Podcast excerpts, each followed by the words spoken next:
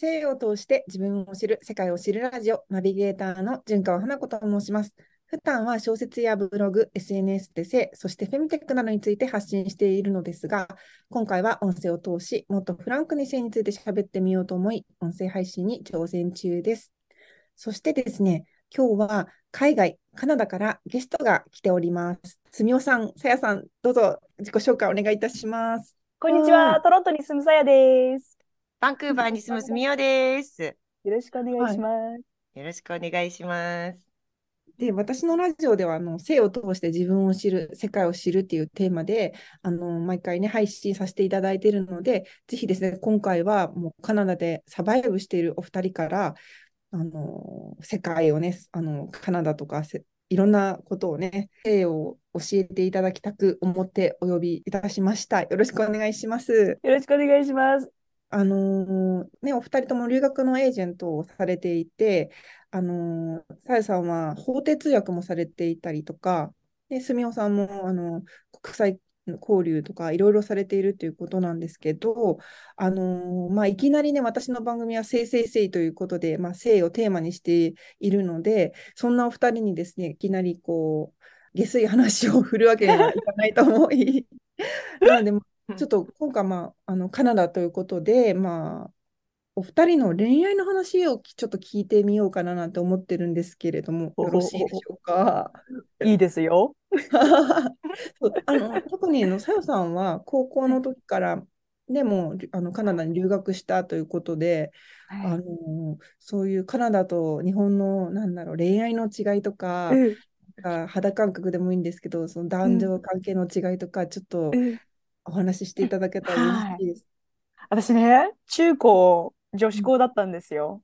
だから、女子校行ってて、日本の女子校行ってて、カナダの女子校行ってて、うん、で、まあ、彼氏とかも当然いなく、私はちょっと芋みたいな子だったので、あの、どっちにしろ男にモテないような人間だったんですよ。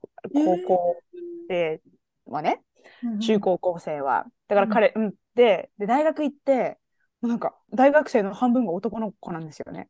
で、カナダで大学行ったから、もうなんかいろんなところに男の子いて、なんかうわみたいな 最初は思ってて、だけどこっちって結構その男女交際とかも結構オープンだし、なんか誰々が誰々好きとかいうのも、まあ、結構オープンっぽくて、その日本みたいにこう、ね、告白してとかじゃなくて、まあ、とりあえず相性を見て、まあ、相性を見る。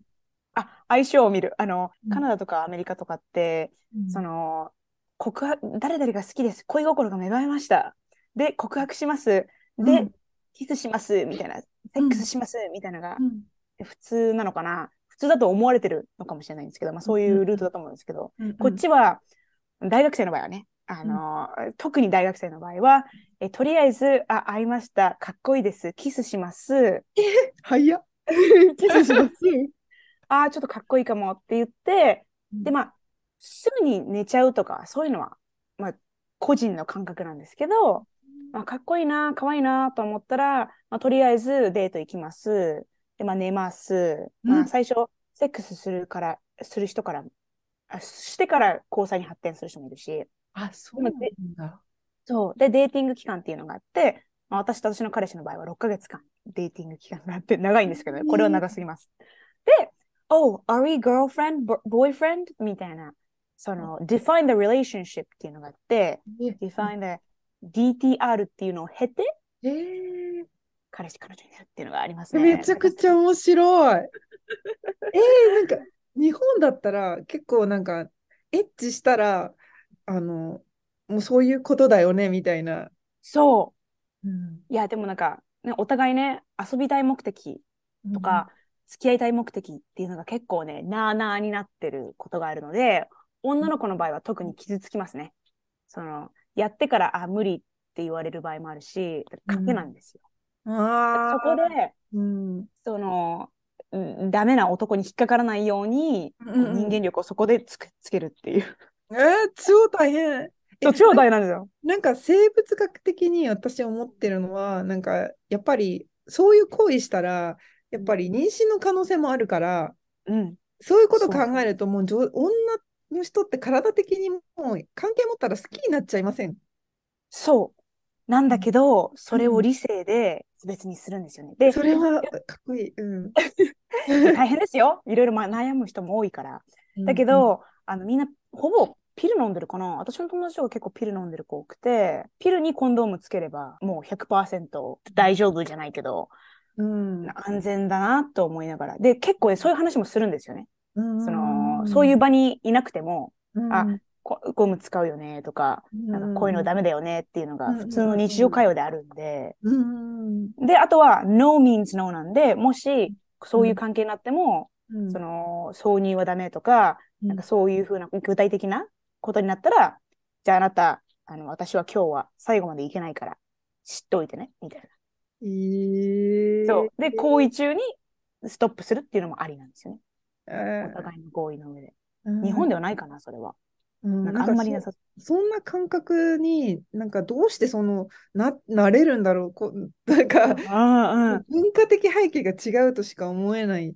その、ね、生まれた時から何かその感覚が違う。こう自自分というものを持ってないとそういうことできないしそれこそ自分の、ね、性欲に対しても肯定してないとそういう行動も取れないじゃない。うん、おーそうですね。それってどういううん、へえ、そう、なんかあの、性、自分の性性器とか自分の胸とかは自分のものだから他人には触らせないようにっていうのはもう小さい頃から、プライベートパーツは人に触らせないっていうのが、あの、よくありますよね。うん、幼稚園とかでも学ぶと思う。Yeah. だから性は自分がコントロールするものっていう意識はあるのかもしれないですね。ああ、女の人も男の人も。そう。そう。で、自分、そういう行為をするときは自分の選択で、うん、っていう、なんかこう、自らやりたいからやるみたいな、そういう意識はあるかもしれない。うん。うんなんか、すみおさんは、あの、娘さんいらっしゃるますよね。はい。うん、なんか自分のこう幼少期、すみおさんは日本であの育ったから、うん、こうお子さんが、あれ、自分の小さい時とずいぶんえらい違うぞって思うことってありますか？なんか行動とか見てて。性教育が早いなって思います、うん、カナダは。うんえー、もう私日本で生まれ育ったので日本とあとはその娘が育ってるカナダのことしかわからないですけど、うん、日本って性教育って言ってもあのそれこそ生理のことについては女子だけが小学校3年生とか4年生ぐらいの時に教室に残ってくださいとかって言われて男子が廊下に出されて締め出されて、うん、で生理ってこういうものなんだよっていうビデオをみんなで見たみたいなイメージがあって、うん、でそれを終わった後にこう男子たちがわーってきて、うん、なんか女子だけで何やってんだよみたいな。でだから余計こう生理っていうのは恥ずかしいものだみたいな、うん、こう男子が一緒にそのビデオを見てはいけないようなものなんだっていう認識のままずっと育ったなってイメージあるんですけどもううちの娘なんかは幼稚園ぐらいの時からブサーさんが今言ってたみたいにあのその自分の体について知るようにとかあとは人に触られて嫌だっていうふうに思うっていうことはそこがあの自分のそのあの触れられたくない場所であったりとか触れられたくない範囲だからそれをきちっと相手に伝えるようにっていうようなことを勉強して戻ってきたのでやっぱり幼稚園とかそのぐらいからそういう教育を受けるってすごい大切だしその間違った知識が身につかないなっていうふうに思いますね。すごい全然違う。ね、女の子はもうなんだ自分の体だけどそこ触っちゃいけないぐらいの勢いじゃないですか。あじゃねそれ触っちゃいけないみたいなの、うんうん、あれあるじゃないですか。でこっちって生理になるとナプキンじゃなくてタンポンを使うんですよね、ほぼ、ね、結構。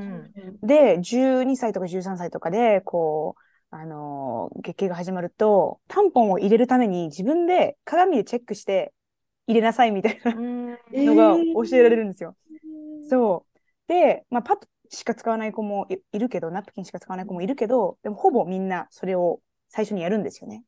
小さい頃に。で、お母さんにタンポンを渡されて、はい、自分で自分の体知りなさいみたいな。入れてきなさいみたいなのがあるんで、もうなんかもう、うん、そういうなんか触っちゃダメとかもないですね。早く自分で知っておきなさいみたいな感じかな。えー、違う。タンポン使わん、あんまりね、日本ないですもんね、タンポン文化は。そう、そうですよね。うん今増えてきてるから、あ、何、すみおさんが言いたかったことえ、私、え、もっとうん、もっとくだらないんですけど、私小学校ぐらいの時に、そのうん自分の体に、その穴が3つあるって知らなかったんですよね。あ、同じ。うんあ、私もそうだ。うん。うんで、あの、おしっこをするのと、あと、まあ、うん。その小と大と私、同じ穴でしてると思ってたんですよ。あで、ある日トイレに行った時に、おしっこしてたら、こう大きい方催しちゃって、ーうん。え、どうしようと思って。あ、、そうだ、一本しか管がないのに、そこで両方出したら私は爆発と思って、でもうどっちかを我慢するしかないから、あとりあえずおしっこを先に出して、その後に大きい方をしようとか思って、すごいコントロールしようと思って試みたんですけど、もう、もうどうしようもなくて出ちゃったんですよね。で、その時初めて、2つ目があるっていうことを知りました二つ目やっと見つけて。はーいで、3つ目はまあまだまだまだ先っていうね、うん長い旅が始まりましたけど、とりあえず2わかるつ目は小学校の時に発見するっていう。うん一つ目と二つ目が同じだと思ってました。赤ちゃんが出てくる穴が、あおしっこおしっこの穴。ああ、そうですね。私ね、6年生ぐらいの時に初めて気づいて、え、ちょっと待って。自分で？気づきました？うんそう、自分で気づいて、なんかおしっこ出てる穴と、なんか、ああ、でも私もそう思ってたと思います。ね、なんか、なんで知らなかったんだろうって今になったら思いますけど、ううんん。教育なったのかな。そうですよね。先日本の性教育って、そう、その、その肝心な部分を教えてくれないから、そうで、ど、どこから、私、どこから、その、なんか、卵子とか精子とか、なんか、急にこう、専門用語出てくるじゃないですかう。んうんうんうんそうそうそう確かに。だから、私、本当わかんなくって、気持ちよくなったら妊娠しちゃうのかと思ってたんですよ。でもわかんないですよね、そのね。わかんない、わかいんない。ね。そう私なんか、ちょっと、私、法廷通訳を、ほ法廷で通訳をするんですけど、まあ、それについてはまた今度、まあ、詳しく言いたいんですけど、あの、あれがないんですよね。正規をうんちゃんと法廷の場で言えるような日本語がないんですよね。わかる。こそう、だからペニスだったらペニスって言うけど、はい。ワギナ？っていうのかな、とワギナは日本語でないじゃないですか。あの、まあ、あるけど、スラングになっちゃう。うん放送禁止用語になっちゃう。だか、ら、あの、英語だったらバジャイナって普通に通訳できるんですけど、うん日本人が困るんですよね。そう。う。あの、子供にね、教えづらいんですよ。なるほどね。お股とか、なんかそういう、こう、広い範囲で言いますよね。そうですそうね。ええそう。それは面白い。うんうん私もなんか。そう。で、ちょっとなんか、え、あれ、そういえばないわと思って、日う本語は。ん確かに。みんなが使えるね。普通に使える用語っていうのああ、が。ないですよね。ないですよね。うんうん私もそういう意味じゃないのに、すぐ放送禁止になります。18禁にされちゃう。ああね、そ そう、そうですよね。いただけでももうなんかダメにね、それこそ放送禁止用語になっちゃうし、うんありますもんね。それ言っただけで、ね、女性器は特に厳しいですもんね。うんうんタブー化されてるのが悔しいですよ。ねえなんか恋愛とかで、これ日本の場合だったら、さっきもちょっとお話聞いたけど、OK だ。なんか失敗談とかってあります？バイダン、なんだろう、失文化敗の違いっていうか、面白いのがあるかも。うんあうんあの嫌よってどうぞどうぞいうのがよ良きなのに、日本では。うんうん。嫌よってかね、なんか嫌いみたいなのがいい、OK だけど、カナダでは通用しないとかそういうのってああ逆に、その逆で、るさや、セックスしたいんだけど、セックスしないって言われたことがあります。ああ、私は。なんか、君は、you're so hot. 君はホットだから、うん。俺はセックスしたいと思うんだけど、you はどう？みたいな。えールーを縛られてた。その時、うん。すごい、少女だったから、え、なんでこんなこと聞いてくるんだと思って、無理って言って怒ったんですよ。うんあんたそういうなんか気持ち悪い人間なの？みたいな。友達だったんですけど。うんうん、そしたら、いやいやいや、別にそういうことじゃなくて、君のことが好きっていうか、まあ、ホットだから、なんつうのかな。いけてると思うからやりたいみたいなこと言われて、え、ちょっと待って。私、いけてるって自分のこと自分でそう思ってないし、なんで君はそんなに、なんか、自分自身に自信を持ってるのか、その人に対して、は？と思ったんですよね。でも今、今考えてみたら、変なテクニック使われて、なんかうまくこう、やられるよりは、なん。かストレートに言ってくれてよかったなと思いますね。今になったら。今になったら、でも確かにそれ言われたら、ちょっと、え、ど、ど、どういうつもり？みたいな、なんか、そう。う、ん、そう、なんか軽い女と思われたんじゃないかとか、そう。そういう感じします。そう。だってそれを言ったんですよね。あんた、私のことを、なんか、ね、シリガル女だと思ってんの？みたいなことを聞いたら、うんいや、そうじゃない、そうじゃない、みたいうんな。いや、君と本当になんか、したい、みたいなこと言われて、え？どういう意味だと思って、いろんな人にえ相談したそんですけどれは、すごい面白い。イタリア系の人でしたね。へえ、うん面そ白い。う。面白いですよね。というわけで、思っていても言えない、発信できない性のこと、私が代わりにガンガン発信していきますので、よかったら応援、フォローしていただけたらめちゃくちゃ嬉しいです。と今日はお二人、あの、すみおさんとさよさんをあの招きして、あの、今回発信しました。お二人のラジオもすごく面白いので、あの、概要欄の方にあのリンクの方を貼り付けておきます。皆さんよかったら聞いてみてください。ここまで聞いていただきありがとうございます。純川花子でした。